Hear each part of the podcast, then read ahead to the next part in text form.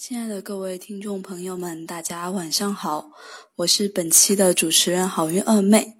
那很高兴说节后我们的第一堂课在今天与大家相见。那今天呢，我们要与大家来聊聊女性这一辈子都会遇到的一个麻烦事，就是阴道炎症，以及说这个炎症对怀孕的影响。那值得高兴的是，我们接好运直播现场依旧邀请到厦门安保医院生殖中心主任周宇医生来分享。那首先呢，也先来介绍一下我们周医生。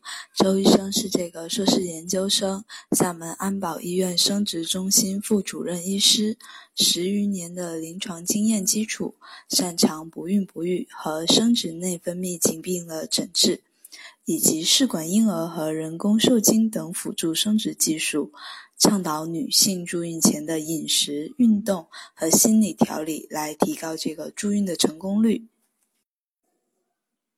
下面呢，我们来欢迎周医生为大家分享反反复复的阴道炎，先治疗还是先备孕呢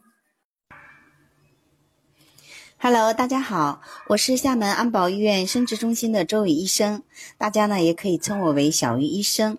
十分感谢刚刚好运二妹对我的介绍，欢迎各位收听我今晚的讲课。今天的内容呢是有关于女性最常见的一种妇科疾病。阴道炎，那这种病呢，并不是重大疾病，也不是疑难杂症，但是却因为反反复复的发作，又不便于启齿，而给很多的女性带来困扰。希望能通过这一期的内容呢，帮助到各位姐妹。好了，接下来我开始今天的分享。其实，大多数妇女的一生中都有过阴道感染。阴道感染有哪些表现呢？表现为有异常的分泌物啊，外阴的瘙痒啊，甚至白带有味道啊。那常见的阴道炎的种类呢，有细菌性阴道病、滴虫病和外阴阴道念珠菌病这三种，这是最常见的。那今天呢，也是跟大家讲解一下这三种常常见的阴道炎如何治疗。今天呢，呃，分几个部分来给大家谈这个课程。呃，第一部分谈几种常见的阴道炎的诊治；第二部分谈，呃，阴道炎会影响怀孕吗？第三部分是如何预防阴道炎；第四部分浅谈阴道的微生态，以及第五部分的我们的不正经漫谈。那细菌性阴道病呢，嗯，是一种常见的。阴道炎症，它的临床表现呢，就是分泌物多，然后有一种特殊的鱼腥臭的味道，在性交后呢，往往加重。嗯，它呢可以伴有轻微的外阴瘙痒或者烧灼感，但是也有很多的患者呢是没有任何不舒服的。那如何诊断你是得了细菌性阴道病呢？嗯，以下的四项临床特征中，如果说你有三项符合，那就可以诊断为 BV，也就是细菌性阴道病。第一个就是你的分泌物的图片检查线索细胞是阳性的，那你分泌物的氨试验也是阳性，阴道的 pH 值是大于四点五的，然后呢，妇科检查的时候可以看到阴道内有均质的稀薄的分泌物，呃，粘附在阴道壁的上面，但是非常容易呢就可以剥脱下来。那细菌性阴道病怎么治疗呢？嗯，常见的推荐的方案呢，有口服的用药，也有阴道的用药。啊，当然了，如果你是属于比较严重的，那么口服结合阴道上药呢，会效果更好。那口服，嗯，首先是推荐甲硝唑，啊，那也是七天的一个疗程，一次是两片，一天是两次的口服。这个服用甲硝唑呀，一定不要空腹服用，一定是饭后服用，因为这个药呢，有点刺激胃肠。还有呢，这个药确实是有点苦。那么，呃，局部上的药呢，可以有甲硝唑的膏啊，或者是甲硝唑的栓，以及氯疖霉素膏等等。那么，如果是呃对甲硝唑呃耐受的人，也可以选择替代的方案，也就是替硝唑。那替硝唑呢，如果说是量大，嗯，比如说你一次吃两颗，一天吃一次，那么。一个疗程就是两天，如果你是小量的，一次一颗，一天一次的呢，那要吃五天。嗯，还有氯疖霉素啊，以及氯疖霉素酸呢，嗯，还有甲硝甲硝唑的缓释片呢，这些都是可以使用的，啊，但是要注意的是，嗯，治疗期间的话，呃，建议嗯是避免夫妻的这个性接触，因为会相互传染，嗯，或者呢，如果是嗯使用避孕套也是可以的。那么细菌性阴道病，嗯，怎么随访呢？和治疗它的复发呢？如果是症状消除后，呃，不需要常规的随访，就是说，如果没有什么不舒服，那就不一定要随访。但是如果是在怀孕的时候，那就需要定期随访了，主要是为了减少嗯产时的感染呢，以及对新生儿的影响，所以怀孕的时候是要密切随访的。嗯，如果是第一次复发，也可以采用和之前相同的一个治疗方案。如果是很多次复发的呢，那就局部用药，就不用口服了，因为口服太久呢，嗯，也会有很多的一个副作用。那多次复发的话，就用甲硝唑的酸或者是凝胶，一个周用两次，持续四到六个月，可以减少复发的机会。但是我们发现这个持续的时间也是比较久的，要四到六个月。那如何管理性伴侣呢？嗯。不主张对性伴侣常规治疗，因为这个不属于一种性传播疾病，所以是不需要性伴侣，嗯，同时治疗的。呃，有关这个细菌性阴道病治疗的一个特别的考虑呢，嗯，就是对甲硝唑、替硝唑过敏或者是不耐受的人。不耐受是指什么情况呢？就是，嗯，吃这个药哦，刺激胃肠，觉得胃痛啊，或者是恶心吐，实在是不能忍受这个副作用。那这个时候呢，也可以选择应用氯疖霉素膏进行治疗。啊，如果说对口服的确实不行，也可以局部用药。啊，那这样就是治疗的周期可以稍微长一点。再一个，呃，如果是口服甲硝唑，二十四小时内或者服用替硝唑七十二小时内是不能饮酒的。嗯，这个时候如果饮酒和药物发生反应，那对身体呢会有很大的一个伤害作用，所以这个期间是禁止喝酒。那如果是怀孕的阶段，你有细菌阴道病，怎么治疗呢？这个时候用用什么药呢？嗯，还有一些就是在备孕阶段的，啊，就马上就要准备移植胚胎的人，那这些人怎么治疗呢？嗯。有一些药也是可以应用的，啊，比如说克利霉素，这个被验证呢，对应用于孕妇呢是安全的。那甲硝唑呢，虽然它能够通过胎盘，但是目前啊大样本的研究也没有说明这个妊娠期应用甲硝唑有增加胎儿畸形或者是呃机体细胞突变的这个风险。所以呢，甲硝唑呢，呃，在美国的 FDA 里认证里也属于 B 类药物，也是可以使用的。那么 T 硝唑呢？嗯，它就归被归类为是妊娠的 C 类药物，是不适用于孕妇的，就说可能会对嗯妈妈或者孩子有一些影响，主要是孩子。嗯，那如果你是在哺乳期呢，这个甲硝唑呢是可以通过乳汁分泌的。嗯，如果你吃了两颗的甲硝唑，那你一定要过十二到二十四小时后才能给宝宝喂奶。那么如果你吃的剂量低，比如说吃了一克的甲硝唑每天，那么是可以给小孩哺乳的。那么，呃，每种药物呢都没有百分百的治愈的，呃，如果是口服甲硝唑和局部用甲硝唑高的治愈率就是百分之七十，如果口服克林霉素的治愈率呢是百分之八十五，嗯，所以可以选择克林霉素，相对来说治愈率更好一些，而且也是孕妇可以使用的。那么第二种常见的疾病呢，嗯，就是滴虫性阴道炎。嗯，这种病呢是由阴道毛滴虫感染引起的。那么这种病呢，它虽然是属于性接触传播的引起的疾病，但是呢，间接接触也是可以传播这个病菌的。所以呢，还是要注意公共卫生。那其中百分之七十到八十五的患者呢，没有任何不舒服。那感染呢，可以持续数月到数年，可以持续很久。所以可以看得出啊，阴道炎确实是一个慢性病。那么。呃，滴虫性阴道炎呢，呃，和 HIV 的感染风险增加有关，就是和艾滋病的感染风险增加有关。嗯，其实呃，各种阴道炎呢都是和 HIV 的感染增加有关的。所以呢，嗯，如果有阴道炎，我们还是要积极的治疗的。啊，然后，嗯，它与早产和其他不良妊娠结局呢，嗯，和盆腔炎呢都是有相关性的。那么滴虫病呢，不良妊娠结局包括分娩异常、早产、新生儿出生的呃。重量低呀，和胎膜早破这些是有相关性的。那么滴虫性的阴道炎有哪些临床表现和临床诊断的标准呢？它的临床表现呢，可能比较明显一些，会比细菌性阴道病更明显一些。它的分泌物增多，外阴瘙痒比较严重，而且可能会有灼热的感觉，坐立不安，还有外阴的疼痛。那性生活的时候呢，也是很痛。它典型的分泌物呢是稀薄浓性的，嗯，黄绿色的，嗯，泡沫状，嗯，有臭味。那如果同时合并有尿路感染呢？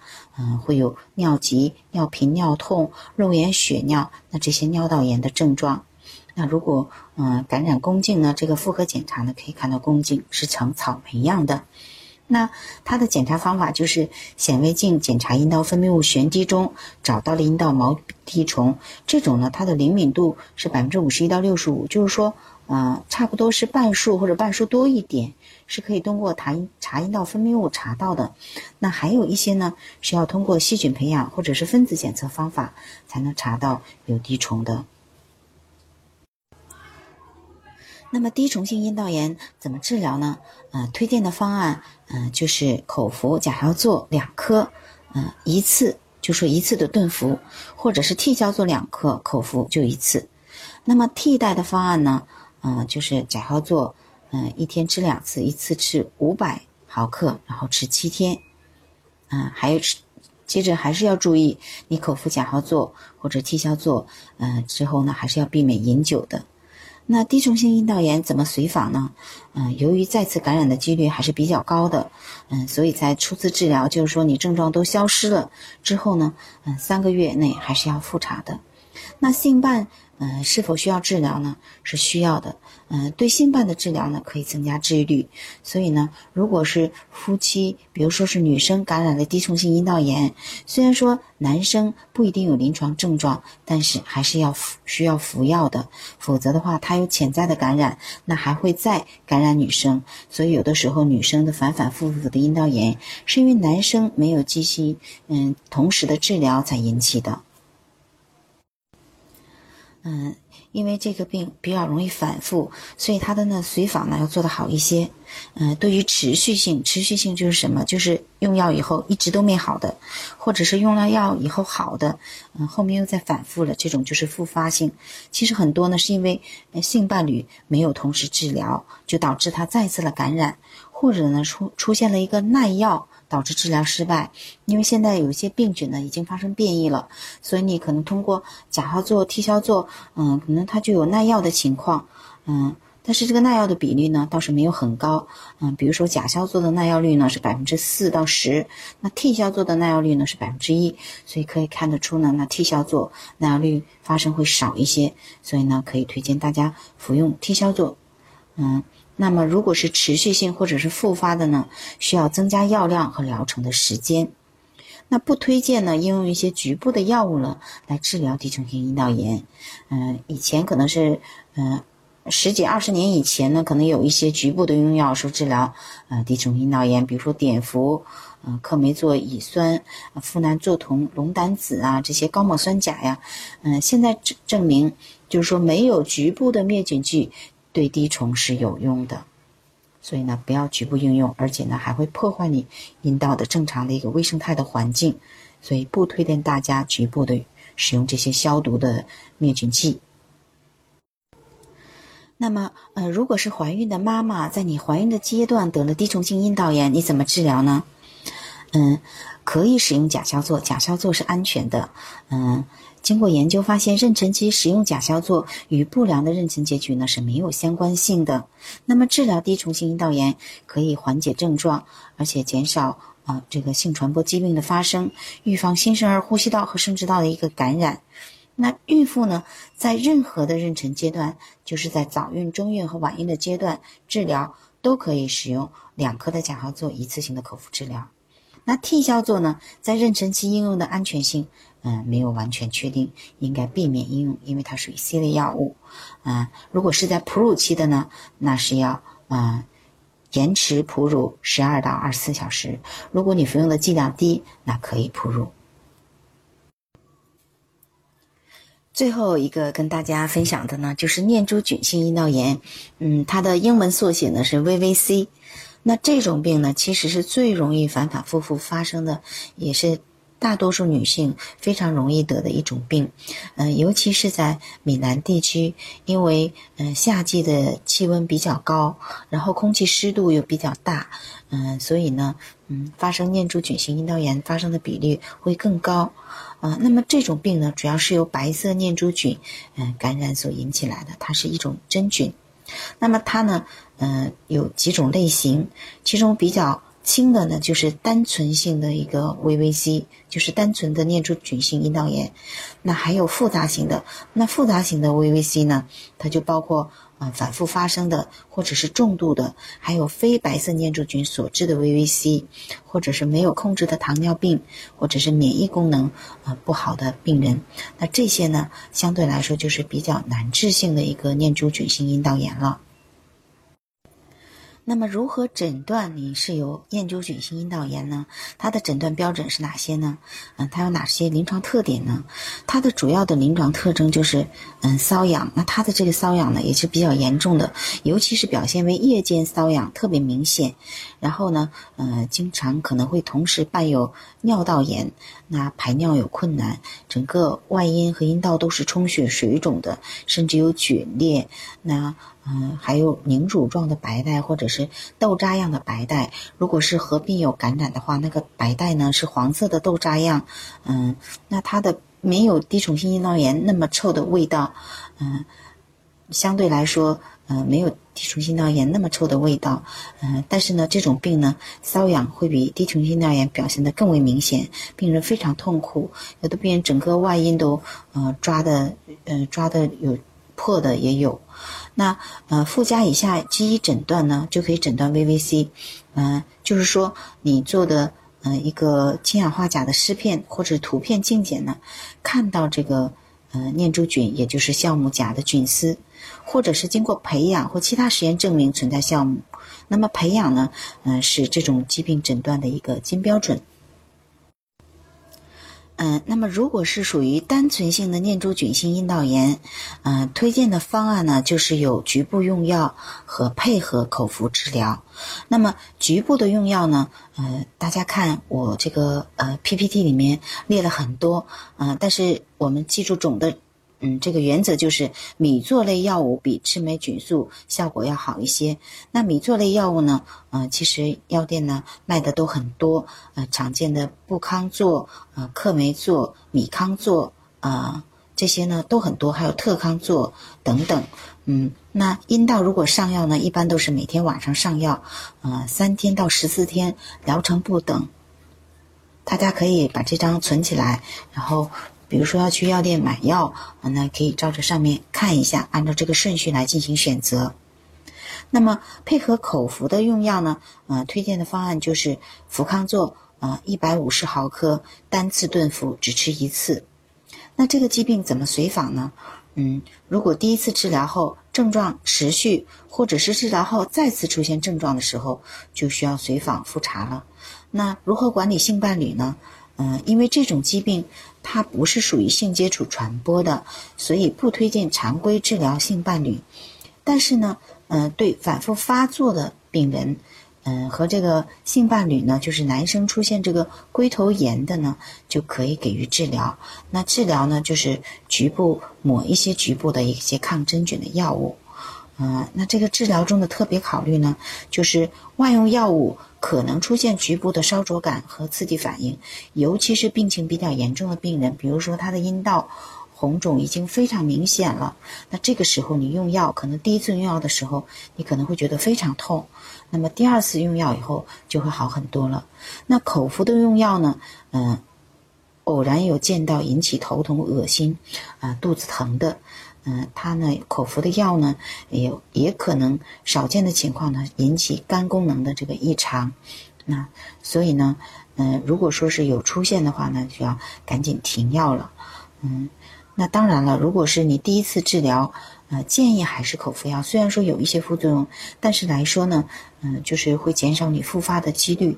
但是如果是呃你不能耐受的呢，那你就局部用药。局部用药呢，你可以用的稍微久一点。如果是属于复杂性的念珠菌性阴道炎，那这个 VVC 的治疗呢就比较麻烦了。这个治疗呢有强化治疗和巩固治疗。强化治疗，嗯，顾名思义就是这段时间我要用的量很大，然后呢，嗯，要突击一段时间。那接下来呢，我要继续维持一段时间。那这个强化治疗要持续到什么时间呢？持续到患者的症状消失，就是说没有任何不舒服，也没觉得白带多。而且它的念珠菌培养呢是阴性，这个时候呢才能改为巩固治疗。那强化治疗呢都选择长疗程，是七到十四天的一个局部治疗，或者是口服氟康唑，嗯，一百毫克或者一百五十毫克或者两百毫克。那七十二小时呢，三天就要吃一次，一共要吃三次，也就是第一天、第四天和第七天各要吃一次。那巩固治疗呢，嗯，就选用氟康唑一百。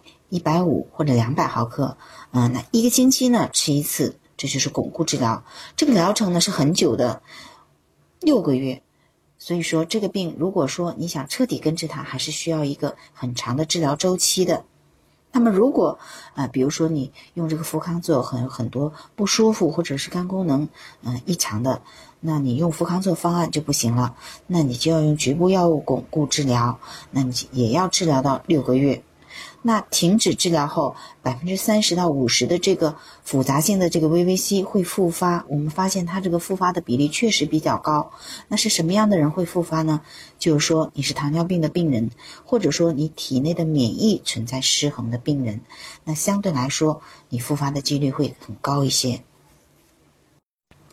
嗯，如果是特殊类型的念珠菌性阴道炎呢，嗯，它的治疗是怎么样的呢？比如说是非白色念珠菌的 VVC，那这种呢，嗯，是比较少见的，也是很多呢，是因为糖尿病或者是免疫嗯异常的，或者是呃身体抵抗力非常差的病人。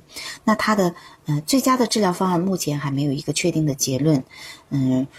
它要用嗯局部的一个长疗程作为一线治疗，也是一个非福康唑类的抗真菌的药物，口服或者局部，嗯，也要治疗到七到十四天。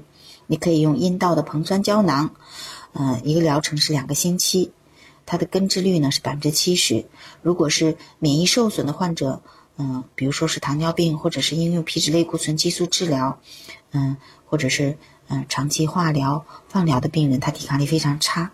嗯，它需要延长疗程，而且尽量的可以采用局部用药。那这种病既然这么容易反复，那它的随访怎么做呢？嗯，症状持续存在或者是诊断后两个月内复发者，嗯，就需要复诊了。嗯，在这个复杂性的 VVC 治疗结束后，七到十四天、一个月、三个月、六个月。都要到医院随访一次，嗯，最好是不仅仅做这个阴道分泌物的常规检查，最好也做一下，嗯，这个细菌的一个培养。那三到六三到六个月的时候呢，一定要进行真菌培养，嗯，如果说有培养的话，那么还要要积极的治疗。所以说，你可能你阴道分泌物查没有，但是只是它潜伏下来了，嗯，但是你没有彻底的根治它，所以这个病就更容易发生反复了。呃，那么怀孕的时候，如果你有了念珠菌性阴道炎，怎么治疗呢？而且这个病在怀孕的时候还非常容易发生在孕妇中。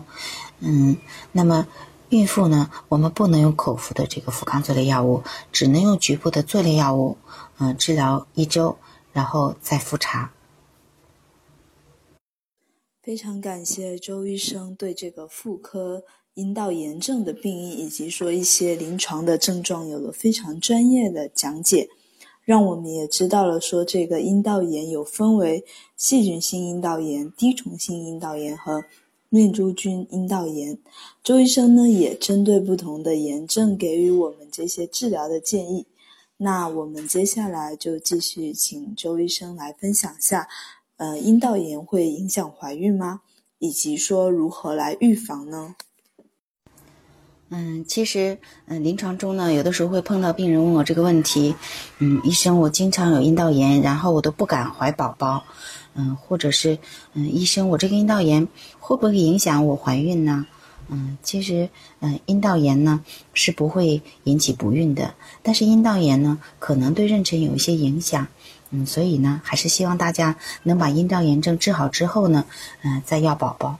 嗯，因为这个，比如说这个细菌性阴道阴道病呢，嗯，它和胎膜早破、早产、嗯，羊膜腔的感染和产后的子宫内膜炎症有关。那滴虫病呢，以不良妊娠结局，包括分娩异常啊、早产、低出生体重、质量呢，和胎膜早破也是有相关性的。那念珠菌性阴道炎呢？嗯，可能和新生儿的感染有关。嗯，还有呢，嗯，念珠菌性阴道炎呢，它的局部的抵抗力比较差，所以同时呢，也可能合并有细菌的感染。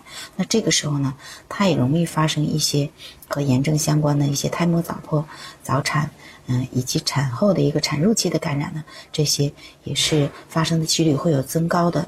所以呢，还是建议大家，嗯，治疗好了以后再准备怀孕。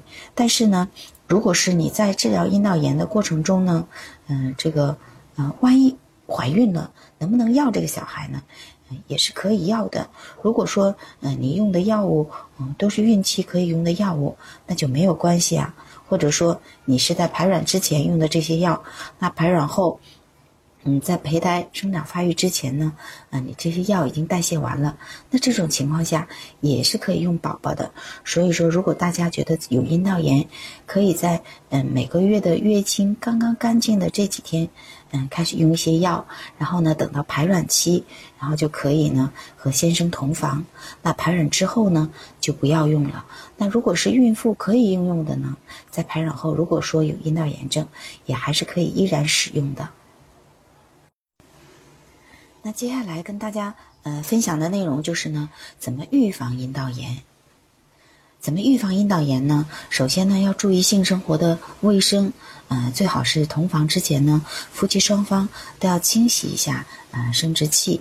那女生呢，主要是洗洗外阴，那阴道里面呢，尽量不要冲洗。那男生的清洗呢，就比较方便了。啊，那清洗之后呢，再进行这个性生活，这样呢可以减少细菌感染的机会。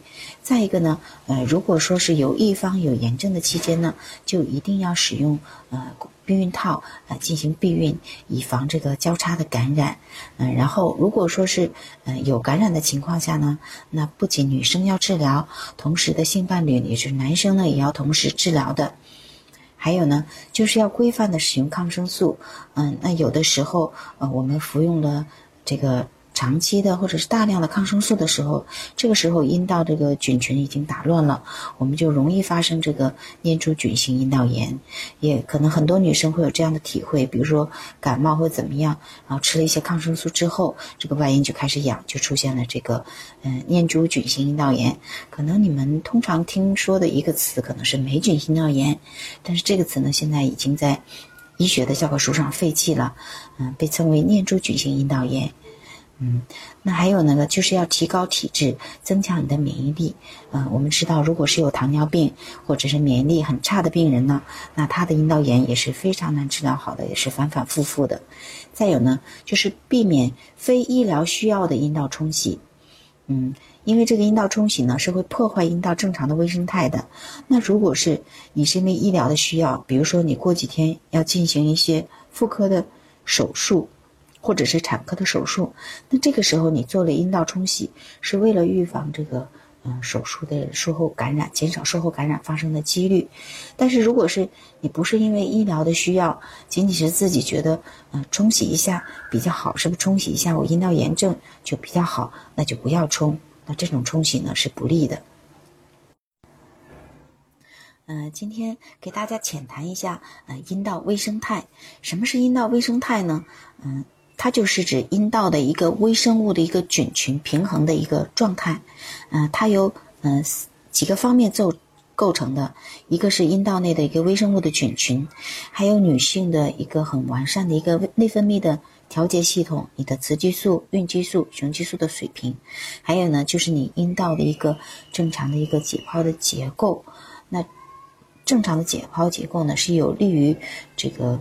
嗯，这个避免这些炎症的发生的，比如说女性正常情况下，嗯，这个大阴唇、小阴唇是闭合的，那么你如果说是呃多产的这个妇女，以前我们的奶奶呀、姥姥这一代的人，他们生了很多的宝宝，然后生了宝宝之后呢，又下田工作，那这个时候呢，他们有的时候发生子宫脱垂啊、阴道脱垂，那这个时候他们的阴道的解剖结构就改变了，那它发生这个阴道炎的几率就增加了。还有就是局部免疫系统。就是说，这四个方面构成了一个阴道微生态，它是一个本来是一个平衡的状态。那么你如果打乱了它，首先是表现紊乱，再严重就是得了阴道炎。那正常的阴道的微生物的菌群呢，它是有一些嗯细菌的，它是有乳酸菌是优势菌，还可伴有其他少量的杂菌共生。这个呢是一个正常的一个状态的。那它的 pH 值呢是三点八到四点五之间，是一个弱酸性的这样的一个环境。那么如果它 pH 改变呢，也会容易发生这个阴道的炎症。所以呢，你做冲洗就改变了它阴道的 pH 值，那就可能增加了阴道炎感染的这个机会。嗯，恢复阴道的微生态的平衡呢，是阴道感染治疗的最终目标之一。就是说，我们只有恢复了这个阴道的微生态的平衡，我才我们才能避免这个阴道的这个炎症的复发。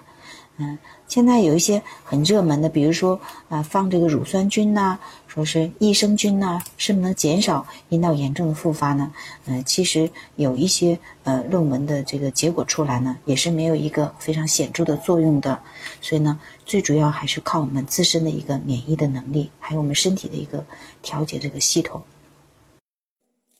那非常感谢周医生以上的分享。我们今天的不正经漫谈呢，来聊聊有关阴道炎症，真的洗洗更健康吗？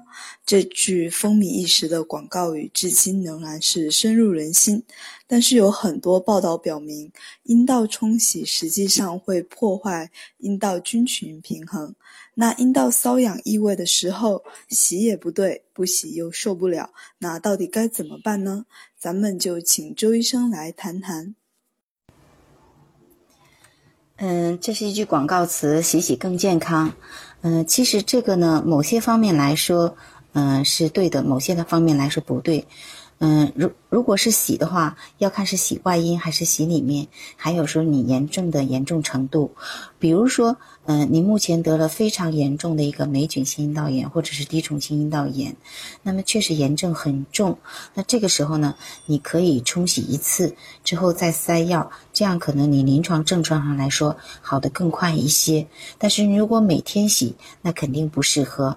还有就是，嗯，可以洗外阴，那外阴是可以洗的，但是外阴洗呢，也是当你有临床症状的时候，比如说你的阴道炎比较严重的时候，这个时候你洗。洗，那如果是你是只是一个呃比较轻微的一个炎症，那这个时候呢不一定要洗。还有呢，嗯，有些人他外阴瘙痒，他以为是阴道炎，但实际上他可能只是一个外阴单纯性的一个瘙痒症，然后还有一些是一种萎缩性的一个外阴炎。那这个时候你去洗它，不仅没有好处，反而会刺激这个黏膜，因为我们知道这个。女性的阴部呢，它属于一个呃黏膜组织，它也是非常敏感、非常脆弱的，嗯，所以呢，嗯，我们这个洗还是要尽量减少。那么，非常有必要的时候呢，可以清洗一下。嗯，还有刚刚我所讲的，我们正常的阴道呢是有一个弱酸性的一个 pH 值的，而且我们里面呢是有正常的，是有一些嗯以乳酸菌为优势菌的一些细菌。还有一些对我们有益的一些杂菌，那这些呢都是我们所需要的一些细菌，它们会抑制那些致病菌的这个嗯繁衍，所以呢我们需要它们。那么如果你哎把它们都洗掉了、冲掉了，那你嗯反而有一些致病菌呢可能反而会趁虚而入，所以呢我们只是在比较严重的时候，嗯或者是在有医疗需要的时候再做清洗。那比比较是轻微的炎症的时候呢。嗯，或者是没有必要的情况下，不要认为洗洗就更不容易得这些嗯妇科的炎症。那嗯，其实男生呢，就是如果说是你担心有阴道炎，那么嗯，和老公在嗯性生活之前呢，啊让男生嗯洗一洗这个嗯男生的这个外生殖器，可能对减少你阴道炎的这个发生呢是更有利的。嗯。还有要跟大家分享的就是，嗯，我们就是吃抗生素的时候要注意，嗯，有必要的时候才吃，不要大量的长期的吃，嗯，还有就是要提高自己的这个抵抗力，这些呢都会减少阴道炎症发生的这个机会，嗯，我们还是要依靠一个健康的生活方式，嗯，饮食和运动的调整，让自己的身体处于一个很好的平衡状态，才能减少炎症的发生。嗯，今天呢，我跟大家分享的主要内容就是这些。嗯，希望嗯能够通过今天分享的内容呢，能够帮助到大家，嗯，解决到你们的一些困扰。那么接下来呢，我回答朋友们的一些提问。嗯，下面回答朋友的提问。有一个朋友提问说，用药久了会不会产生抗药性呢？啊，确实存在这个问题。嗯，不仅仅是用药久了，可能有的药，有些细菌它本身属于耐药菌，那你还没用药久了，它就已经产生耐药性了。所以刚刚有跟大家分享的，有推荐的方案一二三，就是说，嗯，有的时候你用哪个药，嗯，效果不好的时候，就要考虑用换药了。嗯，这位朋友提问说，嗯，盆腔炎、宫颈炎和阴道炎有什么区别啊？嗯，这些呢都属于妇科炎症，但是它发生的部位不同。那女性呢，她的一个，呃，就是说她的生殖器官那个解剖结构就是有，嗯，有阴道啊、宫颈啊，盆腔呢就包括子宫、呃，双附件，嗯，这些属于盆腔。那输卵管这些也属于盆腔。那，嗯。不同的部位发生的炎症呢，就会命名为不同部位的这个炎。嗯，我这里应该有个图跟大家说一下比较好，我找一下。